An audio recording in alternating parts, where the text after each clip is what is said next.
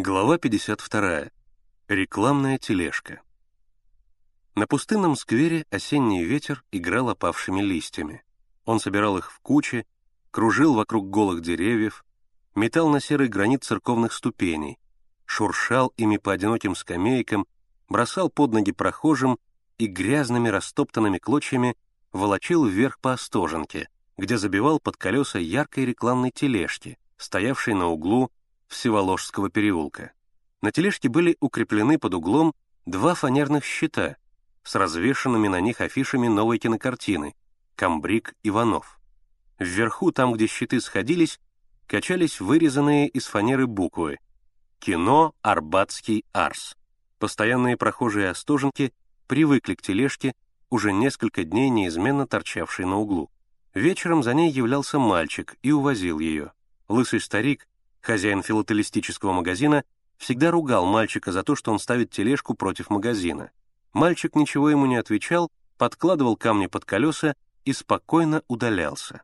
Однажды вечером мальчик явился, вынул камни из-под колес тележки, вкатил ее во двор и пошел в дворницкую.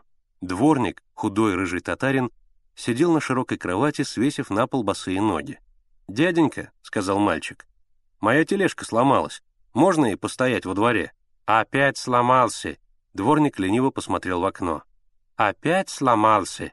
Он зевнул, похлопал ладонью по губам. «Пусть чай стоит. Нам разве жалко?» Мальчик вышел, внимательно осмотрел тележку, тронул верхнюю планку, тихонько стукнул по щиту и ушел. Двор пустел. В окнах гасли огни. Когда совсем стемнело, из подъезда черного хода вышли старик-филателист и филин. Они остановились у самой тележки. Старик в полголоса спросил. «Значит, решено?» «Да», — раздраженным шепотом ответил Филин. «Чего ему ждать? Год, как вы его за нос водите». «Сложный шифр», — пробормотал старик.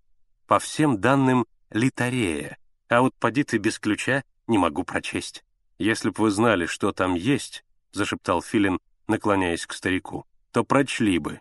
«Понимаю, понимаю. Да что делать? Старик развел руками. Выше головы не прыгнешь. Может, подождет еще Валерий Сигизмундович? Право, лучше подождать. Не хочет он больше ждать, понятно? Не хочет. Так что к воскресенью все приготовьте. И остальное все. Я сам не приду, мальчонку пришлю. Филин ушел. Шамкая беззубым ртом, старик побрел в подъезд. В освещенном окне появилась его сгорбленная фигура. Старик медленно передвигался по кухне. Наклонившись, он подкачал примус. Длинные красные языки высовывались из-под чайника, облизывая его крутые бока. Потом старик начал чистить картошку. Чистил он ее медленно, аккуратно. Кожура длинной изломанной лентой свисала все ниже и ниже, пока не падала в ведро. Из кухни старик перешел в комнату и склонился над столом. Некоторое время он стоял неподвижно, потом поднял голову, посмотрел в окно, перед которым стояла тележка, и начал задергивать занавеску. Задергивал он ее одной рукой, в другой он держал ножны. Они были теперь отчетливо видны, черные, кожаные, с металлическим ободком наверху и шариком на конце. Вышел дворник, почесался, глядя на луну, зевнул и пошел к воротам. Только он хотел их закрыть, как появились Генка и Слава. «Бери свой, тележка», — сказал дворник. «В порядке, тележка, бери». Мальчики вынули камни из-под колес тележки и выкатили ее на улицу. Дворник запер ворота. Мальчики вкатили тележку в безлюдный переулок, отодвинули верхнюю планку и раздвинули щиты. Из тележки выскочил Миша. Поздно ночью вернулся Миша домой. Мамы не было дома, она работала в ночной смене. Миша разделся и лег в постель. Он лежал с открытыми глазами и думал. Здорово они придумали с тележкой. Целую неделю изо дня в день следили они из нее за магазином старика. Провожая посетителей, старик разговаривал с ними возле тележки и не догадывался, что там кто-то сидит. Ночью они ставили тележку во дворе и таким образом узнали весь распорядок жизни старика. И ножны несколько раз видели. Если снять ободок и вывернуть шарик, они разворачиваются веером, на веере что-то написано. Непонятно только одно. Старик сказал Филину, что без ключа он не может расшифровать, Но ведь ключ-то у него в ножнах. Что же он расшифровывает? Ладно, нужно добыть ножны, тогда видно будет. Того высокого зовут Валерий Сигизмундович. Ясно, что это Никитский. Они его, правда, больше не видели, но важно завладеть ножнами, а Никитский потом никуда не денется. Теперь дело будет проще. Борьку-то они сумеют надуть.